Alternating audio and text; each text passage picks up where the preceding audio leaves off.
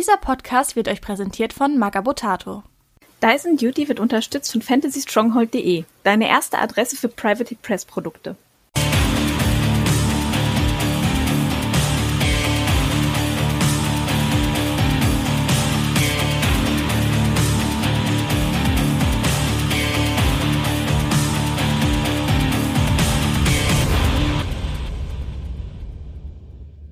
Herzlich willkommen zu unserer ja, Cardor Faction Review, taufe ich jetzt mal spontan. Äh, wir hatten ja begonnen mit, der, mit dem Circle Deep Dive. Ich muss es jetzt umtauschen in die, äh, umtauschen in die Faction Review, denn an dem Tag, an dem wir diese Cardor Faction Review aufnehmen, ist von den Kollegen vom Page 5 Podcast die neue Folge erschienen und äh, auch die haben ihre neue Kategorie Deep Dive genannt. Und natürlich will ich den nicht ihre, ihre Bezeichnung klauen. Ich bin wie immer der Candy Trash AK Pascal, euer Host für die heutige Folge und habe mir zwei Gäste eingeladen. Und den Kollegen vom Page 5 Podcast möchte ich zwar nicht den Namen ihrer neuen Rubrik klauen, dafür habe ich ihnen was anderes geklaut, nämlich einen ihrer Hosts. Hallo Bartek. Hallöchen. Ja, ich wollte auch gerade sagen, aber ähm, du gibst mich ja zurück, ist ja nur Leasing.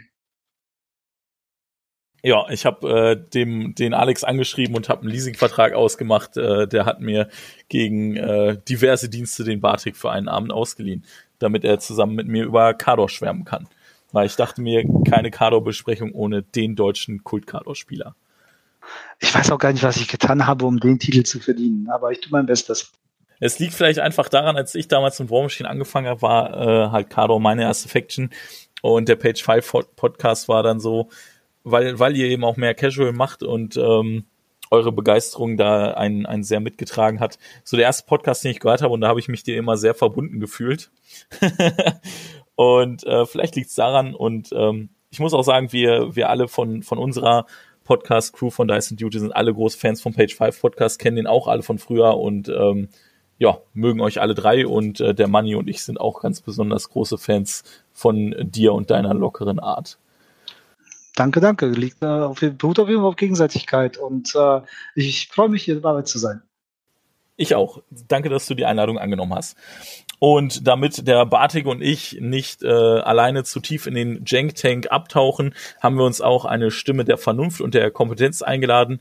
Ähm, eine der wenigen Personen, muss man vielleicht sagen, die äh, diese Faction auf Weltniveau spielt, kann man durchaus, glaube ich, stolz zu sagen, ähm, nämlich den Skatrex aka Sven. Hallo Sven. Hallo. Gott, diese Ansage. Das naja, jetzt, äh, du bist nur WTC kein Druck. Solo Master genau. mit Kador und äh, auch äh, Stammspieler der WTC mit Kador. Also ich, ich, bin jetzt die zweite WTC, wäre ich dieses Jahr dabei gewesen. Ja, vor allem wo viele äh, gesagt haben, ich weiß nicht, wie der aktuelle Stand ist, äh, mit Kador geht nicht wirklich was oder Kador ist zu durchschnittlich, zu gut gebalanced äh, und macht den, den Cut zum OP nicht, um spielbar zu sein auf Turnieren. Du hast allen gezeigt, ist nicht so. Das ist definitiv auch eine Aussage, die wir in dieser Folge klären wollen, denke ich. Ja. Dann würde ich auch ohne weitere Umschweife starten. Wir haben einen Titan-Zeitplan, um äh, quasi mal äh, einen äh, beliebten Tanzbären zu zitieren wir haben den Vorschlag vom Sven bekommen, dass wir vielleicht, weil Kador sonst einfach an die 24 Caster hat und sieben Teams, zu Anfang mal eben die ähm, Cross-Faction äh, abhandeln, also Flame in the Dark und Various of the Old Faith. Vielleicht fangen wir gerade mal mit Flame in the Dark an, weil da haben wir nur einen Caster und das ist Zerkova 1. Möchte jemand von euch zu einsteigen? Ich würde sagen, äh, ich weiß nicht, ich Bartek hat es vielleicht noch ausprobiert. Ich habe sie selber nur in der Theorie ausprobiert. Und dazu kann man kurzerweise zwei Dinge sagen. Ähm, warum das so ist. Flames in the Dark ist generell eine super starke Liste. Ähm, hat allerdings zwei kleine Probleme in Kador. Das erste Problem ist, äh, sie wird in Kador ausgestochen durch das äh, Wolves of Winter Theme, das einfach eine sehr ähnliche Aufgabe macht, bloß in vielen Bereichen einfach besser. Das zweite Problem ist, dass die Inner-Faction-Konkurrenz von den anderen äh, Fraktion mit Fiona, Striker 1 und 2 einfach so stark ist, dass man wahrscheinlich, wenn man mit Card of Flame spielt, die schlechteste der drei Varianten spielt und die anderen einfach eine bessere Variante dieser Liste aufstellen können und dann halt auch schon davor getaggt wird mittlerweile. kann ich bestätigen, äh, vor allem weil auch Serkova 2 im Grunde äh, als eine Option äh, einen Riesenhaufen äh, Spellslinger braucht und die sind in der Theme einfach nicht einbaubar. Und Serkova 1, ähm, mein ganz großes Problem mit Serkova 1 ist einfach, sie ist langweilig. Und das, was äh, am ehesten bei Kador gebraucht wird oder überhaupt bei einer guten Liste, ein äh, Speedbuff und so weiter und ein Damage-Buff, äh, sind bei ihr nicht vorhanden. Und das heißt also eigentlich, egal in welche Theme man äh, sie benutzt, äh, sie braucht halt ganz andere Dinge, als diese Theme anbietet. Ähm, ich persönlich finde auch einfach, dass äh, alles mögliche andere ist interessanter, auch aus dem Aspekt heraus, für ein Casual Game ist es sehr schwierig, diese Theme aufzustellen, weil du sehr viele fremde Sachen kaufen musst, die äh, ziemlich teuer sein können. Und alles andere äh, lässt sich leichter äh, beschaffen. Also ähm, da kann man sehr interessante Kombos bauen. Man kann damit auch Turniere gewinnen. Ich winke mal in Richtung Benny. Ne? Äh, ach Quatsch, er hat dagegen, er hat dagegen gewonnen. Ja, ich, ich korrigiere mich. Aber äh, auf jeden Fall, äh, man kann damit in, in Finals kommen, aber äh, ähm, ich äh, habe da Schwierigkeiten, Serkov 1 mit so einer anspruchsvollen, äh, was Modelle angeht, Team äh, zu, äh, zu, zu rechtfertigen für interessierte Leute. Ja, ich kann ich auch nur zustimmen. Ich habe sie tatsächlich auch schon in der Praxis gespielt. Ich habe die ein, zwei Mal auf den Tisch gestellt, weil ich in der glücklichen Lage bin, dass ich ja aktuell hauptsächlich Mercenaries zocke und äh, halt auch da Flame in the Dark äh, ein, einer der Punkte war, die mich dazu äh, gezogen hat. Vielleicht auch ein bisschen wegen meinem Infernals-Trauma, das Jojo zu verantworten hat. An dieser Stelle Gruß an Jojo. Ähm, und da ich ja alter Kado-Fanatiker bin und vor ich glaube, gut zwei Jahren wirklich eine, eine komplette Kador-Sammlung mit jeder Auswahl, die es gibt, mindestens einmal aufgekauft habe, weil ich mir dachte, oh, du liebst diese Faction so, irgendwann wirst du die auf jeden Fall wieder spielen und der Preis war unwiderstehlich. Ähm, deswegen war ich in der glücklichen Lage, dass ich quasi alles hatte, um die zu spielen. Und ähm, weil, was Bartek sagte, schon valides Argument, wenn man das so spielen will, muss man eigentlich viele Puppen kaufen, die man jetzt als nur Kador-Spieler nicht unbedingt hat. Äh, ist ein Commitment für eine Liste, für einen Caster weiß ich nicht, ob man das finanziell eingehen will und muss. Ich hatte die Puppen eh da, deswegen habe ich es mal gespielt. Kann eigentlich auch den anderen beiden nur zustimmen. Das einzig wirklich coole, was die Theme für Zerkorva macht, wie ich finde, ist halt, dass sie einen einfachen Zugriff auf eine Arknote kriegt. Die kriegt halt den Lenzer von Zückner. Den findet die halt ganz schön super. Da kann die ja echt fiese Sachen mit anstellen. Äh, war, glaube ich, damals in dem Finalspiel gegen den äh, Benny von, von der ähm, War Machine Weekend war es, glaube ich, äh, auch der Fall, wo der Spieler von der Zerkower 1 äh, damit irgendwie fast die Syria aus dem Nichts umgeblasen hat. Kann man lustige Sachen machen, aber sonst, ich finde die Synergien jetzt auch nicht so geil. Die Samuel Archons geben mir halt noch so ein bisschen, äh, ja, soll ich jetzt sagen, ja, Support ja nicht, aber so Rerolls sind schon nice. Aber sonst, ja gut, man kann so ein bisschen eine Death Skew spielen, indem man die Wolken vor die Precursor legt und den Moron Archon dahinter stellt. Ähm, aber dann stellt der Gegner sich einfach so, dass der Moron Archon nicht sieht, das geht auch. Und ähm, außerdem spielst du dann quasi eine schlechtere Variante der Liste, die du in Zückner mit Haley 3 spielen könntest. Das ist auch, das ist auch genau das Problem. Also die Liste ist halt an sich schon gut, aber was die Liste halt besonders gut kann durch ihr Vengeance auf den Units und den starken Units ist halt super unattraktiv machen, auf die zu schießen vorher. Das heißt, der Gegner will eigentlich nur einmal richtig hart drauf schießen und sprich, das Einzige, was der Cover für diese Liste tut, ist einmal vorher diesen Feed zünden und quasi ihre ganze Spellliste ist für die Liste mehr oder weniger uninteressant. Ja. Ich habe das halt jahrelang mit Kador mitgemacht, dass ich diese Obsession auf oder die Konzentration auf Feeds hatte. Und ähm, da rennst du dir von Turnier zu Turnier den Kopf ein, weil du denkst, oh, der Irusk 2 Feed ist so toll oder der Irusk 1 Feed ist so toll oder eben Serkovas Feed ist so toll. Ich mache ja jetzt sehr viel Erfahrung mit äh, dem Äquivalent von äh, Troll, Trollblatts, halt mit der Kolgrimma. Nur der Unterschied ist halt einfach, äh, die Kolgrimma, also die Serkova delivered äh, Heavy Warjacks von Kador mit Speed 4 äh, die brauchen noch Fokus von ihr. Während Nicole Grimmer im Grunde fast genau das gleiche macht wie äh, Serkova 1 und dabei aber Warbeasts deployed, die selber dann sich voll ausrasten können und ähm, dazu kommen dann noch die ganzen Support-Sachen äh, und die Kombination auch dieser Theme mit der Serkova 1 bietet zwar die ganzen Power-Archon-Solos, aber auch nicht so viel Support, der irgendwelche äh, ähm, Warjacks hyper mega pimpen würde. Also wenn Serkova 1 jetzt eine Synergie mit irgendeinem Work hätte oder mit irgendeinem so Signa Heavy, äh, dann wäre das noch interessanter. Aber ich sehe das momentan nicht vorhanden. Ja. Ich glaube, damit können wir das auch schon abschließen. Ich denke auch, muss man nicht mehr zu sagen. Zerkova 2 hat Bartek schon kurz angesprochen, äh, ist echt nur ein Meme in der Liste. Es gibt ein paar Versuche, das zu bauen, mit ganz vielen Samurai Advocates und einer Alexia, die dann halt, wow, in der Feature und 6 Trials rauswirft. Nach dem äh, Motto, ich will, das funktioniert, sehen. Ja, genau. Das, das ist halt einfach nur ein Meme. Wird vielleicht. Das erinnert mich, das erinnert mich an die alten Zercover 2 Bilder, bevor es Wolves gab, wo man immer versucht hat, ja, irgendwie, irgendwas muss doch mit dir gehen. Ja, genau. Also, es wird vielleicht in einem von 100 Spielen klappen, dann kann man sich ein Eis backen, um das mal so direkt zu sagen. Und, und die restlichen Spiele ist man einfach nur traurig. Und dieses Eis schmilzt noch nicht mal. ja, das ist, das stimmt. Gut, dann gehen wir doch direkt mal rüber zur Varus of the Old Faith. Ähm, da drin können auch die Kadoraner spielen Krios 3, natürlich in eigenen Blatt 3, Fiora 3, äh, Resnik 2 und das war's. Ja, das war's.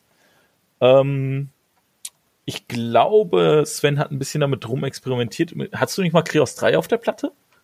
Äh, nein, ich selber habe keinen der nicht kadorianischen Charakter aufgestellt, auch wenn das die Möglichkeit ist, damit ein kadorianisches Firing zu fahren, was kein Kador-Modell stellt. Ähm, aber äh, ich habe mal ein bisschen drum überlegt, der Kreos ist halt, wenn man Venger spielt, kann man das machen. Als Männerspieler fragt man sich, warum man da nicht die Männer-Theme spielt. Ähm, als Kador-Spieler kann man sich das überlegen, weil es eine Menge Damage macht, aber das ist halt von den Männerspielern auch schon Ewigkeiten versucht worden und das ist halt eine mittelmäßig bis gute Liste aber halt nicht das, was man aus dieser Liste noch rausholen kann. Mhm. Äh, der Resnick wurde von einem Local Kadoraner Spieler bei mir ausprobiert. Der hat ganz lustige Synergien. Den könnte ich auch noch sehen für spezifische Matchups, auch mit einem RFP-Feed, dass da äh, was geht. Aber habe ich jetzt aber noch nicht gespielt. Also ich habe mal überlegt, ähm, ganz am Anfang, als die Liste gezeigt wurde, haben auch viele gesagt, ja gut, das ist die Liste, die sich die Kreos 3 Spieler eigentlich schon immer gewünscht haben, weil man dann endlich beide Cavalry-Units in derselben Team mit Kreos 3 mitnehmen kann, äh, weil er halt für beide einen super Support-Spell hat. Und damit kannst du dir die Liste im Prinzip einfach äh, als im, im Cardor-Pairing mitnehmen, wenn du da Bock drauf hast, halt ähm, sowohl die Flamebringer als auch die Venger zu spielen. Ähm, kann spaßig sein, funktioniert auch sicher äh, ja, aber dann spielt man halt eine Liste, im Prinzip kein Kador. Ich habe auch so den Eindruck, dass einfach im Moment die Meta-Kavallerie, dicke Kavallerie richtig bestraft. Also einfach die Large Bases äh, ohne, ähm, ohne da zu sagen, also die können Löcher machen. Aber ich habe dem Alex zwei Turniere lang zugesehen, wie er versucht hat, auch bei Vlad 3 zwei Units äh, Ulane durchzuboxen und der ist da in total viele Mauern mit gerannt. Also völlig unabhängig davon, dass er ein sehr geschickter äh, War Machine Spieler ist. Es ist, die Meta ist momentan sehr gut in der Lage, zwei, drei Units Cavalry äh, aufzuhalten. Und äh, ich finde, dieser Theme ist halt wirklich für Vlad 3 äh, erfunden worden und er selber ist ja auch noch gepimpt worden. Es gibt kaum ein besseres CID als die Tatsache, dass Vlad 3 jetzt halt diese Theme bekommen hat und zusätzlich noch die Tatsache, dass er jetzt von allen äh, zerstörten gegnerischen Modellen äh, einen Buff bekommt und dadurch ist er richtig äh, spielbar, richtig interessant und ein richtig starker Caster geworden. Ich habe ihn ja schon gespielt, bevor er cool war. Aber ja, jetzt, ja, das ich erinnere mich. Jetzt, jetzt läuft er. Und äh, die Team, also da gibt es so viele Möglichkeiten, was Geniales zu bauen. Ich persönlich benutze bei The Warriors gerne ein oder zwei von den Siege Guns, Siege Chariots, weil es gibt einfach nichts Schönes als Sachen mit Boah 20 durch die Gegend zu slammen. Äh, und wenn die dann Knockdown sind, dann geht auch dein eigener äh, Colossal hin und äh, macht dicke Löcher. Und das ist dann wieder ad gusto ob du das jetzt mit einem ähm, Manoth Colossal oder mit einem Kador Colossal spielen willst, das ist dann die einzelne Präferenz, was du in dem Turnier damit äh, anfangen willst. Aber Vlad 3 ist für die Warriors of the Old Fate auf jeden Fall der priorisierte Caster, weil der total viele Matchups äh, mithalten kann. Also ich glaube, das ist momentan eine Stärke, wenn du mitspielen kannst und dann, so wie beim Sven, die persönliche Qualität dann einfach dafür sorgt, dass du etwas Durchschnittliches oder Gebalancedes einfach durch die Decke haust. Also ich muss schon sagen, der Vlad 3 in Warriors of the Old Face, nicht mit den Ulanen natürlich, sondern da hast du schon recht, das ist einfach, die sind einfach als Kavalleriemodelle auch einfach zu schlecht. Aber generell der Vlad 3 in Warriors im generellen Bild, dem, dem Bild, den der Olaf, das ist ein Finne, zur WTC mitgebracht hat, das ist wahrscheinlich die, ich würde sagen, die stärkste Liste in Kado zurzeit, wenn nicht sogar die stärkste, also eine der Top-Listen im Spiel allgemein. Sag mal ein paar Cornerstones. Also die Cornerstones sind äh, die guten Männersachen, also Judicator, äh, der Core, äh, zweimal Initiates, zwei Männers Archons. Das ist so bis jetzt der Core. Alles andere ist experimentell, das habe ich auch ausprobiert, alles jetzt über Rheinkon und Dänemark und sowas in der Richtung. Also ob man die Champions spielt oder die Drakune, das ist relativ egal, je nachdem, wie die Punkte passen. Man sollte irgendein zweites Modell mitnehmen, was Zonen halten kann. Also das kann die Meme Chariot, also Siege Chariot sein. Das kann, in meinem Fall ist es ein Light im Moment. Ich habe es auch schon ähm, mit Heavies versucht, wie der Flo das auch gemacht hat. Das geht alles, hat halt verschiedene Stärken und Schwächen. Äh, die Liste, die ich im Moment spielen würde, die Variante davon, hätte zwei Champions und einen Dervish dabei ähm, und würde wahrscheinlich entweder den Dervish weglassen, um eine Gun Carry zu spielen, das ist ein Test, oder im Moment mir einen Outrider mitnehmen, weil ich festgestellt habe, eine der Probleme, die diese Liste hat, oder Problem ist falsch gesagt, aber eines der wenigen 50-50 Matchups, die diese Liste hat, ähm, ist, ist halt äh, Flames in the Dark und da läuft eine Menge Infanterie rum und das kann die Liste nicht ganz so gut, weil da fehlen schon ein paar Attacken hin und wieder. Äh, und wenn man da halt ein bisschen noch was einpackt, was dagegen funktioniert, dann geht das ganz gut. Ja, also Teppichinfanterie kann die Gun Courage eigentlich tatsächlich sogar angehen. Ähm, ich, ich bin ja immer noch der Meinung, die braucht ein CID, wo dann einfach Winterguard äh, ein paar Power Tokens auflädt. Und dann wäre die, also wirklich jede kompetitive Battle Engine im kompletten War Machine Hordes hat drei Tokens.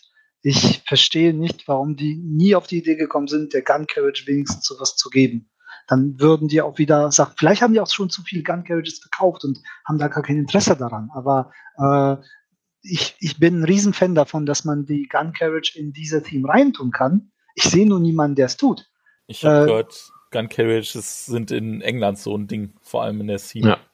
Also ich weiß, die Engländer spielen, äh, also ich glaube Jonathan Knight ist das, ich weiß nicht, ob der Nachname ist, aber mit dem ich habe einigen Kontakt zu den englischen Kado-Spielern die haben zur letzten WTC auch schon den Vlad 1 mit Doppelgang Carriage gespielt und deshalb ist es auch bei denen sehr beliebt. Die sind ein großer Fan von der.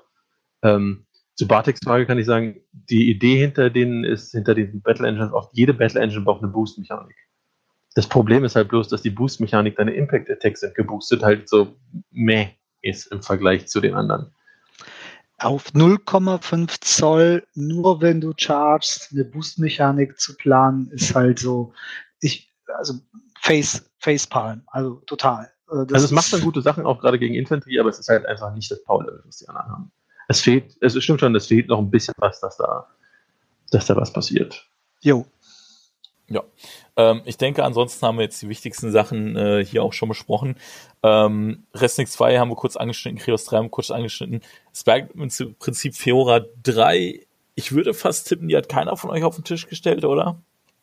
Also ich habe einen Kumpel in Düsseldorf, den David, der hat das ein paar Mal auf den Tisch gestellt und äh, am Ende des Abends hatte er immer ein langes Gesicht. Insofern, äh, die rein physikalischen Ergebnisse dieser Tests waren nicht zufriedenstellend. Ja. Auch die Theorie, also ich kann ja auch schon sagen, warum ich das auch nicht ausprobiert habe, weil auch die Theorie da schon dagegen spricht. Fiora 3 hat im Moment drei Armeen, die sie spielbar ist. Manos, Infernals und Kador. In dieser Theme halt. Die Männerspiele haben sie seit Ewigkeiten versucht zum Laufen zu bringen. Die haben auch Initiates, die haben auch immer gesagt, das klappt nicht. Infernal-Spiele haben sogar noch mehr Protection und selbst da ist die meiner Meinung nach nicht die beste Option, aber da ist sie wenigstens eine gute Option und Carlo bietet ihr halt einfach nichts Neues, was sie nicht vorher schon hat. Hm. Und genau das ist das Problem. Ja, ich habe dieselbe Erfahrung gemacht. Ich habe die auch ein paar Mal auf den Tisch gestellt. Im Prinzip beklickst du die halbe Liste nur voll, um die irgendwie nicht sterben zu lassen, wenn sie Inside castet und dann macht nur noch die andere Hälfte irgendwie Arbeit und meistens kann das Insight das einfach nicht aufwiegen und ähm, ist ein bisschen schade. Wir haben es vor dem Podcast ein bisschen besprochen. Wahrscheinlich wird der äh, der Circle Podcast auch hier vor online gegangen sein, also werdet ihr schon wissen, wie wir es besprechen. Ähm, das ist eine Casterin, die kann man gut in einem Friendly Game spielen, glaube ich. Also wenn du mit, wenn du mit einem Buddy, äh, der vielleicht generell nur Casual spielt oder nicht auf Turniere fährt, oder du selber nur Casual spielen willst, dann kannst du die, glaube ich, ganz gut auf den Tisch stellen. Ähm, muss halt aufpassen, dass sie nicht einfach in Tor 2 erschossen wird, weil das passiert ja ganz gerne, selbst in Casual Games. Und, ich ähm, würde zum Beispiel, wenn ich dir da reinhaken darf, genau sagen, dass ich die genau deshalb nicht zu einem, nicht dafür geeignet finde. Weil ich glaube nicht, dass du damit stirbt. Du hast keine spaßigen Spiele damit.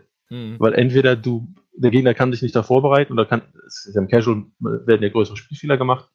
Das heißt, du fegst ihn einfach von der Platte mit deinem Feed, dann hat er keinen großen Spaß, oder du kriegst halt einfach deinen Caster gekillt, weil das seine einzige Option ist. Und ich kann dir aus meiner Zeit, wo ich nicht so competitive war, äh, erzählen, da wurde in Berlin viel Caster-Kill gespielt. Und Caster-Kill-Spiele, die Runde 2 oder 3 zu Ende sind, sind halt nicht annähernd so spaßig wie totgegrindet bis Runde 5 oder 6. Ja, okay, das stimmt. So habe ich das noch nicht gesehen, muss ich gestehen. Das ist sehr wahr. Ich zum Beispiel als äh, Langzeit-Kaloraner kann ich sagen, äh, dieses Spielchen, äh, eine Liste zu bauen, die meinen Cast am Leben hält, mache ich schon seit über zehn Jahren mit Vlad 1 mit. mehr, äh, Misser, mit, mit, mehr Misserfolgen als Erfolgen und dann äh, habe ich äh, keinen Bedarf nach einem anderen Caster, der das gleiche Problem hat und die auch nur auf, ein, auf einer Huge Base sitzt, auf einer Large Base sitzt. Und das ist halt einfach, äh, wenn du einen Small Base Caster verstecken musst, der ganz viel auf 14 Zoll für dich tut, äh, gibt es da eine Win-Situation. Äh, und äh, mit äh, einer Pferdecasterin, die äh, das gleiche Syndrom hat und dann auch noch auf äh, mehr Fläche angewiesen ist, das macht einem äh, Casual wie auch einem Profispieler nicht viel Spaß. Ähm, da kann man eher Cardchip spielen. Ja. Aber ich, das könnte, das könnte ich jetzt noch zu 20 anderen Situationen sagen. Also, ich habe eigentlich drauf gewartet, dass du Cardshift sagst und äh, an welcher Minute des Podcasts passiert. das ist generell nie eine schlechte Option. Ich habe ich hab schon überlegt, äh, irgendwie direkt am Anfang in der Einleitung extra eine Frage zu stellen, die äh, das Cardshift triggert. Einfach nur, um den Counter möglichst früh triggern zu können. Wenn sie endlich Cardchef 2 in einem Colossal rausbringen, dann werde ich noch viel öfter Cardchef sagen. Sie müssen eigentlich. Ich finde, die Handhold Scrolls haben das irgendwie geteasert. Ja. ja, gut, aber sie haben das auf die Art geteasert. Oh, Pustekuchen, wir meinten nur, der sieht kolossal aus, weil er ja so in einem Warjack steckt und ja, so. Ja. Wobei ich sagen muss, die Szene war extrem cool. Also als ich mir das vorgestellt habe, wie aus dem Bombenschacht des Luftschiffs fällt, ne, und dann wirklich so ein Krater beim Aufschlagen halt auslöst und aus dem Staub sich erhebt, da dachte ich mir schon, oh, geil. Also Natürlich mit Superhero Landing. Ja, genau. Also das war schon, da, da hatte ich schon ein bisschen Bock, Hardchef zu spielen. Ich habe ihn danach angemalt, muss ich gestehen. also ich muss sagen, als, als Kador-Spieler sind die Henchel Scrolls grandios gewesen. Ja, auf jeden Fall. Bis auf den Tod vom Vlad, der war echt. Auch das heroische Tod mit ja, großem Plot-Twist ist. Also habe ich auch fast ein bisschen geweint, muss ich gestehen. Also alle, alle Menschen müssen sterben. Ja. Genau.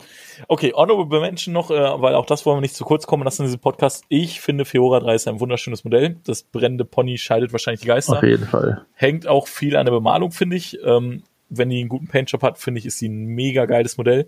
Äh, Vladimir 3 finde ich ein durchschnittliches Modell. Der ist noch nicht so What? alt, aber schon ein bisschen älter. Ich finde, der ist nicht so gut gealtert. Das, diese Schulterpanzer sind einfach lächerlich.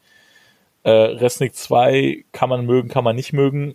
Ich finde, cooles Modell. Ich hätte keinen Bock, diesen Cherio anzumalen, weil das, glaube ich, ätzende Sisyphus-Arbeit ist. Und Kreos 3 finde ich ein richtig geiles Modell, aber ich hab's hier und ich hab's zusammengebaut und ich hasse es. Warum? Weil diese Scheißflaggen am Rücken so dünne Verbindungen haben, die du nicht mal ordentlich stiften kannst, also zumindest ich nicht mit meinen Wurstfingern, und die brechen ab, sobald du sie nur anguckst. Und deswegen hasse ich dieses Modell, obwohl ich es eigentlich auch wunderschön finde. Hast schon mal drüber nachgedacht, komplett die Stangen mit Metall zu ersetzen? Habe ich tatsächlich, aber ähm, hm, dann dachte ich mir wieder, sei realistisch, wann stellst du ihn auf die Platte? Wahrscheinlich nicht so bald. Und dann dachte ich mir, fuck off, ich habe keinen Bock, das jetzt zu machen. Okay. Da hört man den erfahrenen Kardor-Spieler. Pikes lassen grüßen. Ja, oh, also ja. Mein, mein einziges Problem mit den Modellen Blatt 3 und so weiter ist einfach als, als Altklaper äh, die ganzen Modellentwickler müssten sich einfach mal Metallwaffen machen lassen von irgendwelchen äh, Reenactern und sich dann in die Pose begeben von den Modellen, die sie bauen, um dann zu sehen, dass du dir als Vlad 3 auf dem Pferd mit einer Lanze und einem Morgenstern in zwei Händen einfach bei jeder Bewegung beide Handgelenke brichst. Oh ja, ich Gar.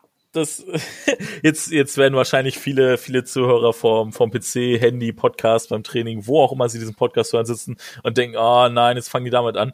Aber ich bin ja auch Lapa und ja, auch ich diesen Gedanken habe diesen Gedanken ganz oft beim War Machine denke mir, oh Gott, du siehst einfach, dass diese Leute keine Ahnung von Rüstungs- und Waffenkonzeption haben. Ganz viele Rüstungen und Waffen funktionieren einfach so gar nicht. Was zum Beispiel da muss ich ja mal äh, ausnahmsweise Games Workshop zum Beispiel loben, also zum Beispiel manche Designer, nicht alle, aber manche Designer, ähm, wenn die da in die Recherche gehen, die gucken sich viel Historie an und gucken, was funktioniert und was nicht. Und ich finde, da merkst du den Unterschied zwischen Amis und Engländern vielleicht ein bisschen. Man mag mir das jetzt äh, klischeehaft vorwerfen, äh, aber die Amis sagen einfach so, ja, äh, egal wie realistisch, einfach dick, fett und naja. Egal. Also wir könnten den po Podcast jetzt komplett in die Lab-Richtung drücken. Ich bin auch Lava. Ja, ähm, nice, das wusste ich doch gar nicht. Ähm, aber ich glaube, jeder von uns hat amerikanischen Lab gesehen. Insofern, ich glaube, die Theorie ist gar nicht so weit hergeholt. Ja, Mann. Oh ja. Aber lass uns mal wieder zu Carlo zurück. Ja, komm also, wieder zu Carlo zurück. Jeder, der ja, amerikanische Lab sehen will, gucke den Film Vorbilder. Ja, genau. Kurz dazu zu sagen, ich komme ja bei äh, dem Steampunk-Hintergrund von War Machine, besonders bei Cador, wunderbar mit klar, wenn man mir sagt, die Manowar-Rüstungen und Sorcerer 3 und Butcher 1 bis 3 sind alle einfach in der Lage, sowas Unmögliches zu tun, weil es magische Steampunk äh, Servorüstungen sind. Aber bei Vlad haben sie immer erzählt, dass er diese archaische äh, magische Rüstung trägt. Und äh, ich denke mir so, wie viel Magie ist da drin, um seine Handgelenke zu schonen? Gut, er ist ein Vampir halt, ne? ja. Okay, ja, kommen wir ah. wieder zum Thema zurück, so witzig dieser Diskurs ist. Ähm, damit haben wir die, denke ich, äh, auch alle durch. Dann haben wir schon die beiden Cross-Faction-Themes abgeschlossen, das ist gut.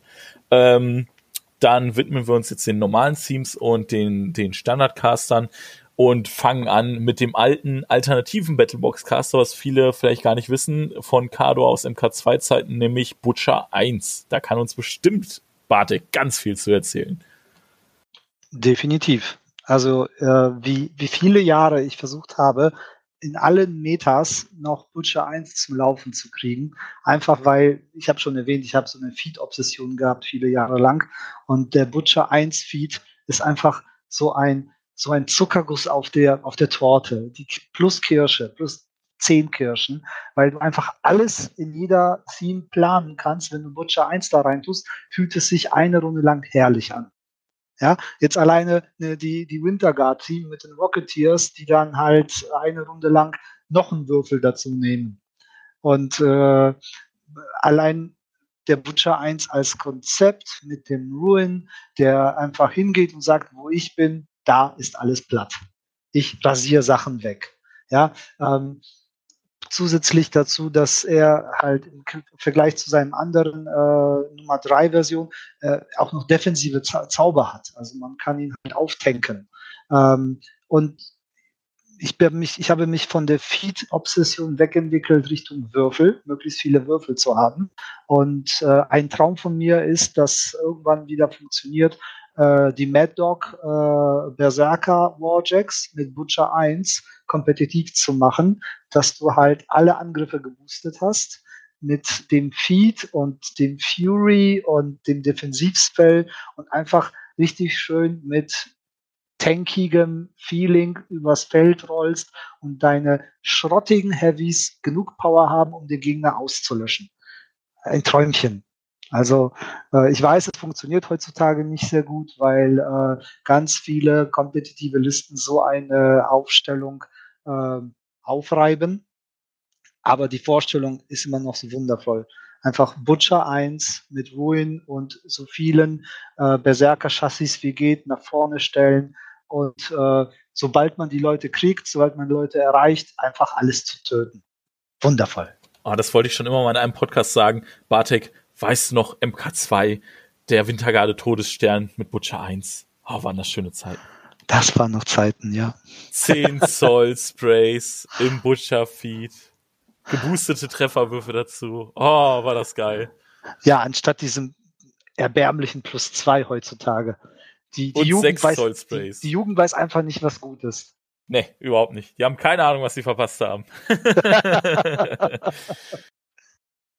Ja, dazu kann ich nichts hinzufügen. Ich habe keine Ahnung, was ich verpasst habe. Ja, du bist bin ein MK3-Spieler. dazugekommen. Ja. Ich äh, habe Geschichten gehört. Ja, es waren, es waren schöne Zeiten. Äh, Bartik, hast du aktiv schon wieder gespielt, als der Butcher 1 äh, Anfang Mitte letzten Jahres nochmal wieder da war mit der Scary Sami-Liste mit den vier äh, Gun Carriages? Also, ähm, da, ich muss dazu sagen, ich habe ja nie aufgehört, aber äh, diese, du meinst, du meinst die äh, äh, Chariot-Geschichte, ne? Ja, die war ja die, schon eine Zeit lang durchaus. Die haben, die haben Sami und ich quasi äh, auf die Welt geboren. also da, er hat das, er hat das mit dem Butcher 1 ja auch nur aufgehört, weil äh, die Trefferwahrscheinlichkeit durch Blatt 1 besser wird. Und du einfach mehr Turnierspiele gewinnst, wenn du auch noch ein bisschen, ein bisschen besser triffst. Aber ich fand persönlich von meinem Gefühl her diese Doppel äh, Siege Chariot plus die andere Chariot und dann diese ganzen Fähigkeiten von den äh, Manowars, dazu die Solos. Also ich bin auch ein Riesenfan von den äh, Heavy Solos, von den Tankern. Ich meine, siehe Nickname, ne? Ähm, und das kombiniert mit dem Butcher Feed, mit dem Fury, also äh, jetzt auch hier diese, äh, also das kann man auch immer noch spielen. Nur haben halt die wenigsten Leute vier Chariots zur Verfügung. Mhm. Ne? Also das ist äh, genau wie bei der.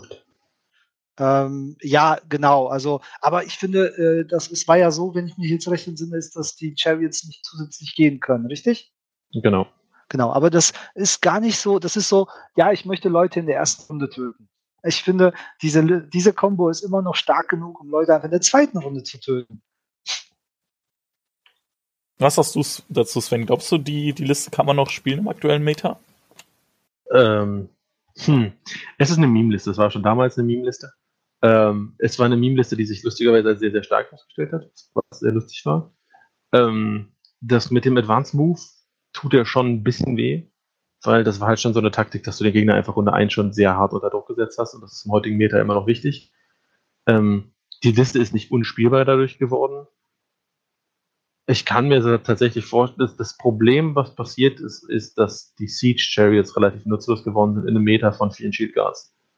Das heißt, Du kannst Absolut. Zum, du kannst zum Beispiel, wenn du jetzt Flames als Gegner denkst, kannst du super diesen Teppich an Leuten äh, äh, wegmachen, aber du wirst nie einen Archon erwischen, weil immer irgendwas anderes, ein Battle Priest daneben steht und Shield gerade diesen doofen Schuss und dann verlierst du einfach zu schnell zu viel Druck. Hm. Absolut Butcher, richtig. Der Butcher 1 in general habe ich jetzt tatsächlich, äh, ist einer der Caster, die ich am längsten nicht auf dem Feld hatte. Den habe ich vor zwei, drei Monaten oder sowas das erste Mal aufs Feld geführt selber. Äh, ich beschreibe ihn ganz gerne als Timmy-Caster, weil wenn ich an Butcher 1 denke, denke ich an jemanden, wenn man Magic gespielt hat, an einen kleinen Timmy, der ein grünes, Deck mit möglichst großen Kreaturen spielt. Und das ist, das, diesen Gedanken umfasst er eigentlich sehr, sehr gut. Insofern ist das, finde ich, immer noch ein super guter Funcaster, der sich immer an der Grenze zur Spielbarkeit bewegt. Mhm. Also, wenn ich jetzt von Spielbarkeit rede, rede ich davon, competitive zu sein. Also auch als Armored Core rauskam, war er einer der Top 4 oder 5 Caster bei diesem Team, weil man halt gesagt hat, die Liste ist tanky, das heißt, ich kann auf die Fresse kriegen, und die haut halt auch so stark zurück unter dem Feed. Und da hat äh, Bartek vollkommen recht, man fühlt sich so ein bisschen wie auf Drogen, wenn man dieses Feed zündet und einfach die gegnerische Armee explodiert. Ja, das vor allem auch vollkommen ungeachtet, wie hoch die Armor ist. Es ist, es ist einfach egal. Das Problem dabei ist halt, dass ein guter Spieler genau weiß, wie man, also das hat weniger was mit der Armee zu tun, sondern das ist ein ähnliches Phänomen, was ich auch bei Butcher 3 so sehen würde. Desto besser der Gegner ist, desto besser kann er halt um diese sehr statische Liste drumherum spielen. Hm. Das ist ein gutes Wort. Die Liste ist halt statisch. Der Gegner muss, äh, du musst den Gegner dazu kriegen, in dich reinzugehen, also dir äh, dich nicht auszumanövrieren oder zu, äh, zu ähm, blocken mit irgendwelchen Effekten, dich davon abzuhalten. Aber das ist so eine Grundregel bei Kador, die würde ich jetzt gerne auch noch nennen. Wenn du Kador allgemein das Chargen verbietest, sind 90% aller Kador-Sachen gekniffen. Das, das ist eine beschissene Regel. Genau. Und ähm, ich bin ja ganz persönlich ein Riesenfan von je mehr Würfel, umso besser. Egal wie, wie strategisch sinnvoll ich bin, aber einfach möglichst viele Würfel benutzen und diese, dieses Bedürfnis äh, bedient der Butcher 1 halt gerne. Äh, eine zweite allgemeine Pro Problematik von Kador ist halt, äh, Kador kriegt immer äh, Faktor A und Faktor B, aber Faktor C ist komplett raus. Butcher 1 ist Damage und Attack, aber äh, Threat Range ist raus. Und das ist ein äh, sehr großer Schwachpunkt. Der, der gleiche Schwachpunkt wie Serkova 1 zum Beispiel halt auch. Also du kannst mhm. die A und B, aber C, Threat Range, ist raus und damit hast du schon Riesenprobleme gegen ganz viele Gegner. Und wenn dieser Faktor äh, nicht bedient wird, äh, man, man hat Spaß, wenn man es, also Butcher 1 ist definitiv ein Casual Caster, der stirbt nicht leicht und man kann unglaublich viele geniale Momente mit ihm erleben.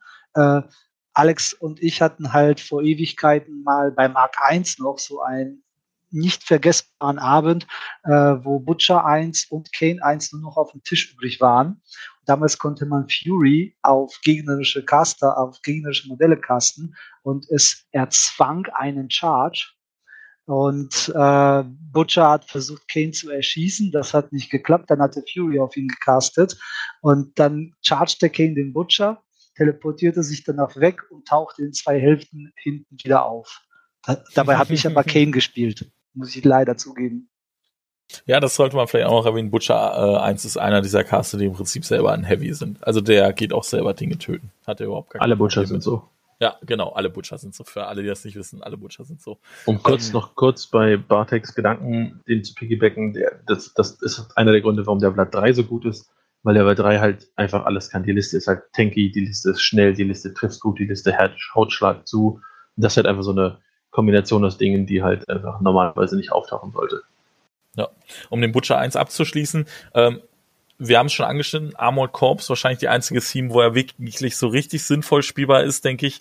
Äh, Winterguard Infanterie kann man ihn spielen, aber wie Bartek und ich schon äh, in Erinnerung geschwelgt haben, das war so ein MK2-Ding. Ich glaube nicht, dass das mit nur plus zwei zum Treffen und nur noch sechs Inch Sprays jetzt noch ein Ding ist. Man kann es halt mit den Raketen machen, dass man Mini-Units spielt äh, und hauptsächlich die Raketen spielt und dann eben feedet, um mit den Raketen Dinge zu erschießen. Das geht. Anfang MK3 lief das auch kann man vielleicht immer noch machen. Ja, kompetitiv. Also Wintergarde kann man auf jeden Fall schon noch spielen. Ja. Das, du musst dann, man muss halt auf seine Ziele achten, man möchte halt nichts mit hoher Defense haben.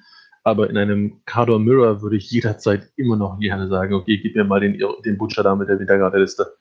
Das ist immer noch total lustig. Auch auf dem kompetitiven Level hätte ich jetzt nicht unbedingt gesagt, ehrlich gesagt. Ja, gut, wenn wir halt generell sagen, vorher ist es, ist halt die Frage, auf welchem, jetzt, du hast jetzt letztes Mal über die Hammerzeit 50 Punkte geredet da kann ich einen Butcher immer noch sehen, dass er halt sagt, okay, ich habe hier eine Wintergarde-Liste und wenn ich nicht gegen irgendwas mit hoher Defense spiele, also Elfmarker ja, genau. zum Beispiel nicht, aber wenn ich dann halt gegen Männer spiele oder sowas in der Richtung, dann kann ich halt schon ordentlich Damage reindrücken. Genau, und dementsprechend, ich glaube, also ich mag mich jetzt wieder irren wie bei der Fiora 3, aber ich glaube, der ist doch schon ein Caster, den kann man auch in so einem, ja, Bier- und Brezel-Spiel mit einem Buddy spielen. Auf jeden Fall, ja. Ja. Auf jeden Fall. Weil der hat keine miesen Tricks, der ist ja gerade äh, heraus, der Gegner weiß genau, was, äh, was den erwartet eigentlich. Und ja, ähm, würde ich dementsprechend auch mal abschließen, weil ich glaube, die anderen Themes, ja gut, du kannst ihn wahrscheinlich auch einfach mit vielen Warjacks spielen, er hat halt immer Full Throttle auf der Karte stehen. Äh, hätte ich jetzt rückblickend gar nicht gedacht, dass du in so vielen Teams spielen kannst. Bei den Doom Reavern, Nee, nee, das ist eine Trap. Nee? Das also mit Jack spielen ist eine Trap, weil Full Throttle frisst, dann, frisst einen halben Stack und dann hast du kaum noch Fokus, um deine Warjacks zu fuelen. Ah, stimmt. Äh, und du hast, das Wichtigste für Warjacks in Kado ist ein Speed Buff. Und ja, das hat er nicht. Und das deshalb funktioniert. Also wir hatten mal schon Ideen wegen Sorge, dass eine Strat Range wenigstens jetzt 10 Zoll ist, aber das ist einfach nicht gut. Ja, 10 Zoll ist einfach lachhaft im, im momentanen Meter. Genau. Gut, äh, Modell, ja, ist halt ein krasser, aufgepumpter Typ mit einer Glatze, einer fetten Axt und einer fetten Rüstung. Wenn man Wichtig auf die Optik steht, dann äh, gefällt er einem. Mini Crate, Santa Claus. ja, stimmt, die gibt's auch noch. ja, ist eins der ersten äh, War Machine Modelle, die, ich glaube ich sogar das erste War Machine Modell, das rauskam, wenn ich mich nicht irre, wo manchmal so gehört hat. Ähm, ich finde tatsächlich auch eins der Modelle, die solide gealtert sind. Also der ist jetzt 20 Jahre alt und den kannst du dir immer noch angucken, finde ich. Okay, das würde ich jetzt, also den Butcher Klaus ja, aber den klassischen Butcher, das ist einfach ein Klotz. Findest du echt also, nicht? Ja, aber das, ich der finde, der halt erinnert halt mich super. Ja, aber du hast halt den Butcher 3 und dann hast du den Butcher 1 und das ist schon. Der Butcher 1 erinnert mich an die First und Second Edition äh, Warhammer Marines von der Haltung her. Boah, so schlimm? Ja. Ja, gut. Aber, aber ja. er hat auch einen Resculpt bekommen, sollte man vielleicht auch erwähnen. Das stimmt, der Resculpt ist ein bisschen attraktiver, aber das Schöne daran ist halt, dass du theoretisch, wenn du auf ein Turnier gehst und du hast deinen Butcher 1 vergessen, kannst du den Butcher 3 äh, auch hinstellen und kaum jemand äh, wird es auffallen. Also der Unterschied bei den beiden ist halt wirklich nur das Jagdhorn. Habe ich fast genauso krass, aber auch bei Butcher 2, was ich jetzt mal als Überleitung nutzen möchte. Und dann können wir eigentlich direkt zu Butcher 3 gehen. Weil Butcher ah, 2 ah. einfach raus ist. Oh, oh, jetzt werde nee, ich unterbrochen. Butcher 2 ist ein richtig guter Funcaster. Und zwar ein richtig guter Funcaster. Okay. Weil alles, was auf seiner Karte steht, ist super. Das Einzige, was bei ihm nicht gut ist, ist die Tatsache, dass er seinen, seinen verkackten Fokus rollen muss. Wenn du ihm ja. diese Regel wegnimmst und ihm standardmäßig sechser Fokus gibt, wird das wahrscheinlich relativ schnell der beste der Butcher. Ich hätte ich. eben gesagt, gerade wegen dem variablen Fokus ist er nicht so ein Funcaster. Also ich glaube, er ist nur ein Funcaster. Die Fun ist, der ist lustig zu spielen. Das ist halt lustig, wenn, also du darfst halt nicht hingehen, in ein Bier und Breze spielen und versuchen zu gewinnen, sondern willst lustige Aktionen machen. Und das ist halt sowohl lustig, wenn er sagt, oh, ich habe sieben Fokus, ich gehe da rein und töte Dinge, als auch für den Gegner lustig, oh, ich habe zwei Fokus. Ja, genau, aber dann musst du äh, auf derselben Seite auch in dem Bier und Brezel, also entweder musst du so Bier und Brezel sein, dass es dir egal ist, oder du musst einfach so äh, immun gegen äh, Dice Rolling Frustration sein, dass sich das halt auch nicht bockt, äh, auch im schlechtesten Fall sechs Runden lang zwei Fokus zu haben. Also ich habe genau das viele Jahre lang in Mark 2 gemacht. Ja, deswegen stehen bei mir auch insgesamt sieben Units Doomweaver im Schrank. Und äh, ich war in vielen Ländern mit Butcher 2 unterwegs. Und wenn du drei Runden in der ersten, im ersten Turn des Turniers hintereinander eine 1 oder eine 2 würfelst, äh, gegen irgendwelche Bradigus Spams oder Skara 1, wo du einfach da stehst und denkst, gib mir vier Fokus und ich, ich rasiere die halbe Liste weg. Aber nein, warum denn? Man kann auch mit zwei Fokus drei Runden lang rumlaufen. Ja? Das ist der wichtige Punkt. Es ist ein Bier- und Brezelcaster, also nicht für Turniere geeignet und man sollte immun sein gegen den Dice Rage. Ja, dann kann man viel Spaß mit ihr haben. Ich glaube, viel mehr vertiefen wir es auch nicht, weil wir am Titan Zeitplan haben davon schon viel aufgebraucht. Ja. Ähm, ja. Ein Kommentar noch zu Butcher 2. Es ist der einzige, warum, ich glaube, der ist auch der Grund, warum äh, Gun Carriage ist, so wie sie ist, äh, weil er der einzige Caster in Cador ist, der den Gun Carriages zusätzliche Melee Attacks erlaubt. Und ich möchte irgendwann die Doppel-Gun Carriage Liste spielen, wo du einfach mit Pferden durch die gegnerische Armee durcheskalierst. Irgendwann müssen sie es äh, machbar machen. Ja, kann man wahrscheinlich deswegen auch in jeder Theme außer wieder in der Jax-Theme spielen. Ich meine, wenn wir über den reden, reden wir eben nur über Spaßspiele. Du kannst auch in der Jax-Theme spielen. Okay, ja gut. Weil er die Leute mit quasi Fokus versorgen kann im Feed. Ja gut, das stimmt. Okay, also wenn ihr Bock habt, äh, einfach irgendwie Spaß zu haben, äh, Bock lustige Games mit dem äh, mit dem Kumpel zu haben, mit einem äh, Kadercaster, der äh, vielleicht gar nichts macht und vielleicht die halbe gegnerische Armee wegräumt und äh, zu seiner Armee sagt, ja, ihr könnt das jetzt auch alle, go for it, spielt Butcher 2.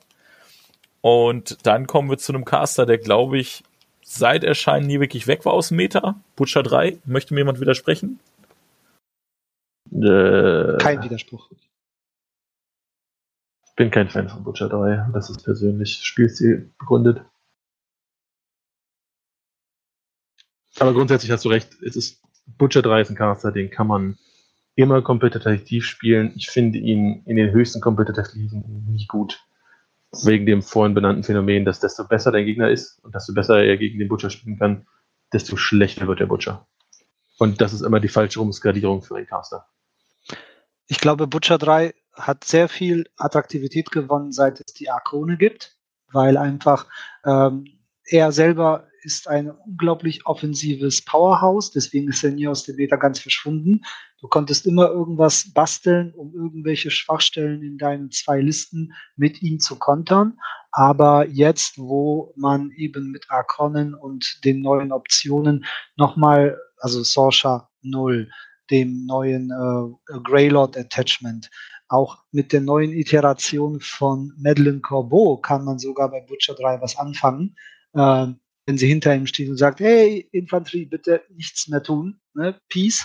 So, und äh, selbst Anti-Magie-Optionen sind ja jetzt mehr vorhanden. Äh, du kannst heutzutage einfach eine Liste um den Butcher herum aufbauen, die ihn so weit beschützt, dass er kompetitiver wird. Also Butcher 3 jetzt. Er hat diesen damaligen ultra krassen Power Broker Bonus verloren, dass er irgendwie 17, 18 Zoll geflirtet hat. Äh, er, ist er ist jetzt halt human geworden in der Hinsicht. Aber wenn du dir eine Liste baust mit möglichst vielen heutzutage vorhandenen Schutzoptionen, dann ist der kompetitiv. Aber äh, ich kann Sven sehr gut verstehen. Äh, es ist auch immer so ein bisschen all-in, das Gefühl bei Butcher 3, dass du, ich will jetzt dahin, ich will meinen Feed benutzen und dann sind alle tot. Und wenn nicht alle tot sind, ist scheiße. Entschuldigung, äh, äh, ist doof. Aber äh, er leidet vor allem daran, dass es heutzutage so viele Huge Bases gibt, die einfach immun sind gegen sein äh, äh, Impending Doom. Und äh, das ist früher halt nicht der Fall gewesen. Mhm. Ähm, Spielen kann man den grundsätzlich in allen Listen, die Sorsha 0 haben. Wintergarde bietet sich an, um zu sagen, guck mal hier, ich habe zusätzlichen Schuss, Schutz gegen Beschuss äh, auf der anderen Seite hat man dann Jaws, wo man halt sagt, guck mal, ich habe hier mehr Jacks, die ich dir ins Gesicht werfe zum Traden vorher. Funktioniert beides gut, aber Sorsha Null ist, glaube ich, einfach so der Lynchpin. Also Armored Core habe ich ihn schon gesehen, da macht er nichts Besonderes. Und mit den Doom Reavern ist halt auch einfach viel, viel, viel bessere Optionen einfach. Ja, da denke ich, kann man das auch schließen. Modell ist halt ein Butcher, der jetzt zwei Agi mitbringt. Äh, Gibt es in einer extrem coolen limitierten Variante, wo der genauso aussieht, aber einen richtig geilen Kador-Bunker mitbringt bezahlt man hunderte Euro für, wenn irgendwann jemand doch nochmal einen verkauft irgendwo. Ähm, ja, ansonsten denke ich, kann man Butcher 3 auch schießen. Werden wahrscheinlich auch viele schon mal auf der Platte gesehen haben, weil viele Kador-Caster den, äh, Kador-Spieler den einfach gerne spielen. Und wenn man zum Beispiel so ein Himmel ist, der irgendwie fünf Jahre Pause für Guildball gemacht hat und jetzt ab und zu mal wieder äh, Just for Fun auf Turniere fährt, einfach um den Leuten zu zeigen, dass er es immer auch drauf hat, dann fährt man nach fünf Jahren Guildball-Pause auf äh, random Turniere mit Butcher 3 und gewinnt die. das macht man durchaus. Ja. Okay, dann gehen wir rüber zu Harkovic 1. Hm, Im aktuellen den, glaube ich, nicht so. Ha, ja, das waren noch Zeiten. Das war so richtig mein Haus- und Hofcaster für viele Jahre bei Mark 3. Äh, je nachdem, wen ich halt primär vorher hatte. Ähm, ist, er ist einfach tot umgefallen, als die neue Jaws of the Wolf äh, rausgekommen ist. Ja. Ja. Ich, man merkt lustigerweise, dass, dass Bartek und ich sehr unterschiedliche Stile haben, weil neben dem Butcher war Harkewitsch mein meistgehasster Caster. Ich habe den einmal ganz früh auf die Platte gestellt und habe gedacht, wie braindead ist das denn? Und habe ihn seitdem nicht mehr angerührt. Er ist im Moment aber, muss man fairerweise sagen, ein sehr, sehr lustiger Meme-Caster, weil er halt sehr gut die drei Kolosse-Liste läuft. Oh ja sehr lustig ist, weil man drei Kolosse ausstellt. Ähm, ansonsten gibt es ein paar Experimente, von denen ich mitbekommen habe, ihn in Wolves zu spielen im Moment, weil man da halt die ganzen Kuldun Lord Fokus Shenanigans benutzen kann mit Doom Reavern und hat immer noch super die Jacks supportet. Aber Bartek hat es zusammengefasst. Jaws hat Pathfinder bekommen, Harkovic ist tot umgefallen. Ja. Ich glaube, viel mehr muss man über ihn auch nicht reden. Der ist eigentlich ein reiner Jackcaster, bis auf diese paar Meme-Versuche, die Sven gerade schon angesprochen hat. Andere Teams braucht man mit dem, glaube ich, nicht versuchen. Ähm, zumindest sehe ich nicht, wie man da irgendwie was machen soll. Er supportet da gar nichts. Ähm, ich finde, er ist ein also, cooles Modell, bis auf diesen Knüppel, den finde ich super hässlich. Den Bacon. Ich bin für, ich bin ein großer Fan von Wuchtwaffen. Äh, meine, in meiner Lab-Aktivität sind Wuchtwaffen auch das Hauptding und ich finde sie eigentlich charmant, aber sie könnte einen zusätzlichen Effekt haben. Äh, der Hakewitsch an sich ist halt auch einfach nicht mehr interessant, weil der plus 3 Armor Buff von jeder anderen Liste, jeder anderen Fraktion im Moment gekontert wird.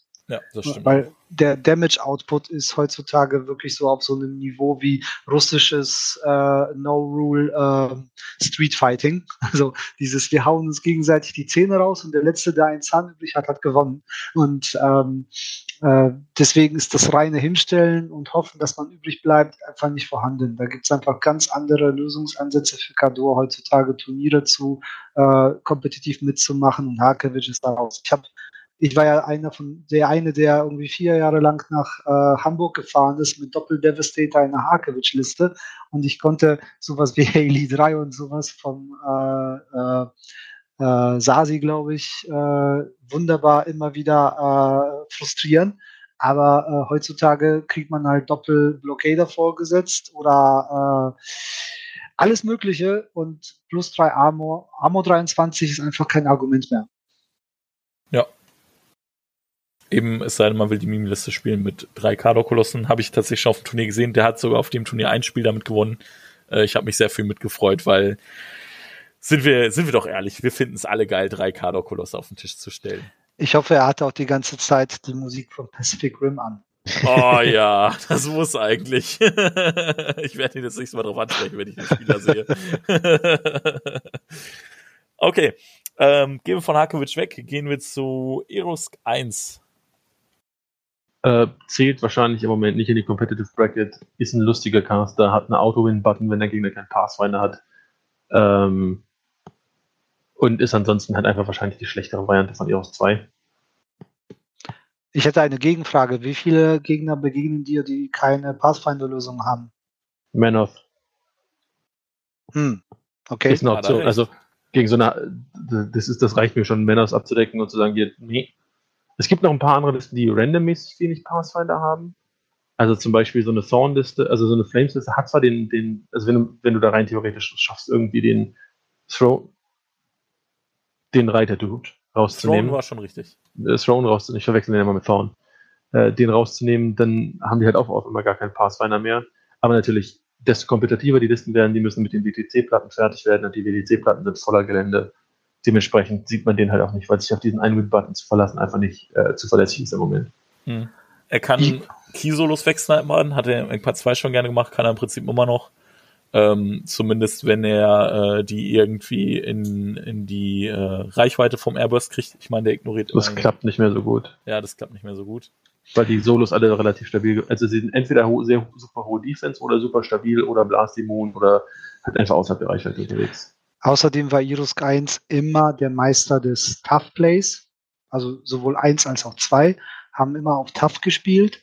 Und äh, seit es jetzt die äh, Verfügbarkeit von äh, Woundsblasen einfach es eskaliert ist, sind beide Modelle, beide Konzepte einfach extrem äh, unkompetitiv geworden.